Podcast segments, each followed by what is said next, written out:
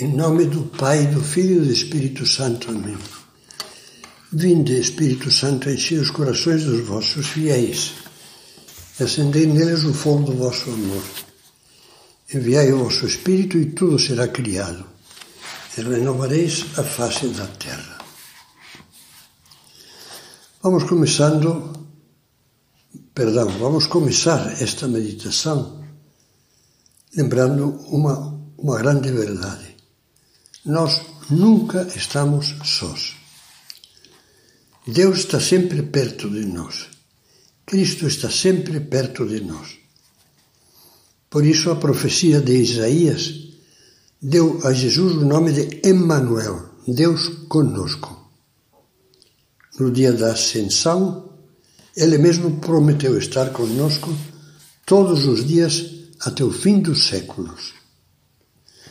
Impressionante essa promessa de Jesus, que tem o selo da verdade divina. Estarei com você todos os dias, até o fim do mundo. Ele está sempre conosco, mas nós, nós podemos não estar com Ele. Foi isso que aconteceu na oração no horto, que foi o primeiro passo na paixão do Senhor. Chegaram a uma propriedade chamada Getsemane. Jesus disse então aos discípulos: Sentai-vos aqui enquanto eu vou orar. Levou consigo Pedro, Tiago e João e começou a sentir pavor e angústia. Jesus então lhes disse: Sinto uma tristeza mortal. Ficai aqui e vigiai. Jesus ficou afastado deles, diz São Lucas, à distância de um arremesso de pedra. E entrou numa oração intensíssima, numa luta de amor, que o levou a suar sangue enquanto se entregava com toda a alma, com todas as forças, à vontade redentora do Pai. Seja feito o que eu não seja feito o que eu quero, mas o que tu queres. O Evangelho continua. Quando voltou, encontrou os discípulos dormindo. Então disse a Pedro: Simão, dormes? Não foste capaz de ficar vigiando uma hora comigo? Vigiai e orai, para não cairdes em tentação. Se você conhece o Evangelho, deve lembrar a insistência com que Jesus repisou a propósito de vários fatos e ensinamentos, a necessidade de vigiar, de permanecermos vigilantes. Estar vigilantes ou em vigília é o contrário de estar dormindo. O símbolo da alma vigilante é o daqueles servidores que, diz o Evangelho, com o cinto amarrado e as lâmpadas acesas, Estava esperando o seu senhor voltar de uma festa de núpcias para lhe abrirem a porta logo que chegar e bater. Esse senhor é Deus, é Cristo. Estar cingido para os que usavam túnicas longas, até mesmo para dormir, significava estar pronto para o trabalho e ter lâmpadas acesas nas mãos equivalia a ver com clareza a realidade, o caminho a seguir. Jesus disse: Felizes os servidores que o Senhor achar acordados quando chegar. Essa chegada, símbolo das inspirações e graças com que Deus bate à porta do nosso coração, pode ser a qualquer hora de qualquer dia. Dormir espiritualmente é ter a luz da fé e da oração apagada. É também estar relaxado, mole, sem autodomínio, sem sacrifício, sem mortificação. Um dia a chegada do Senhor que bate à porta será a última. Mas todas as chegadas intermediárias, que são muitas, deveriam nos encontrar vigilantes. Pela segunda vez, pela terceira vez, lá no horto de Getsemane, Jesus foi ao encontro daqueles três discípulos e os encontrou de novo dormindo. Repetiu-lhes: vigiai e orai.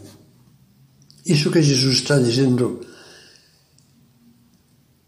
também agora a nós, não nos abre os olhos, é como se nos falasse: Tu, após tantas graças que te dei, continuas cochilando, adormecido passivamente na tua vida cristã, que fazes? Que vergonha se tivéssemos de responder: Que fazes? Nada. E o teu amor onde está? Poderia retrucar Jesus. Eu te amei até o extremo. E tu? Nós, de cabeça baixa, olhamos para o crucifixo e ficamos calados. Não acha que já é, termo, é tempo perdão, de levarmos a sério São Paulo, que diz já é hora de despertar desde o sono. O dia vem chegando. Abandonemos as obras das trevas e vistamos as armas da luz. Este sono espiritual tem um nome. Chama-se tibieza.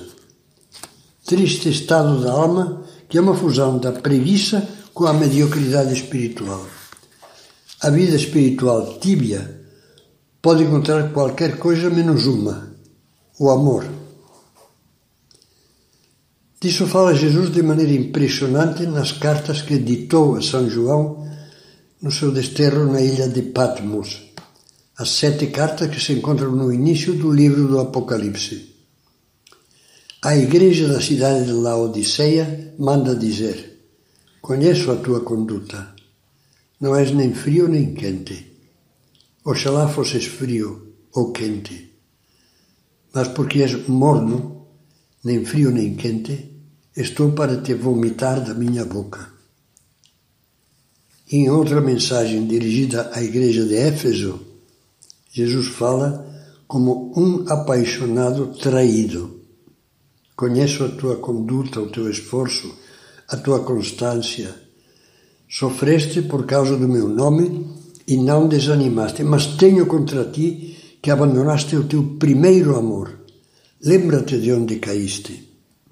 A você e a mim que talvez nos pareçamos com esses retratos que Cristo faz, pode fazer-nos muito bem meditar devagar, ponto por ponto, estas palavras de São José Maria Escrivá. És tíbio se fazes preguiçosamente e de má vontade as coisas que se referem ao Senhor. Se procuras com cálculo ou manha um modo de diminuir os teus deveres, se só pensas em ti e na tua comodidade, se as tuas conversas são ociosas e vãs, vazias, se não aborreces o pecado venial, se ages por motivos humanos, ou seja, só por interesse. Pensemos um pouco nisso.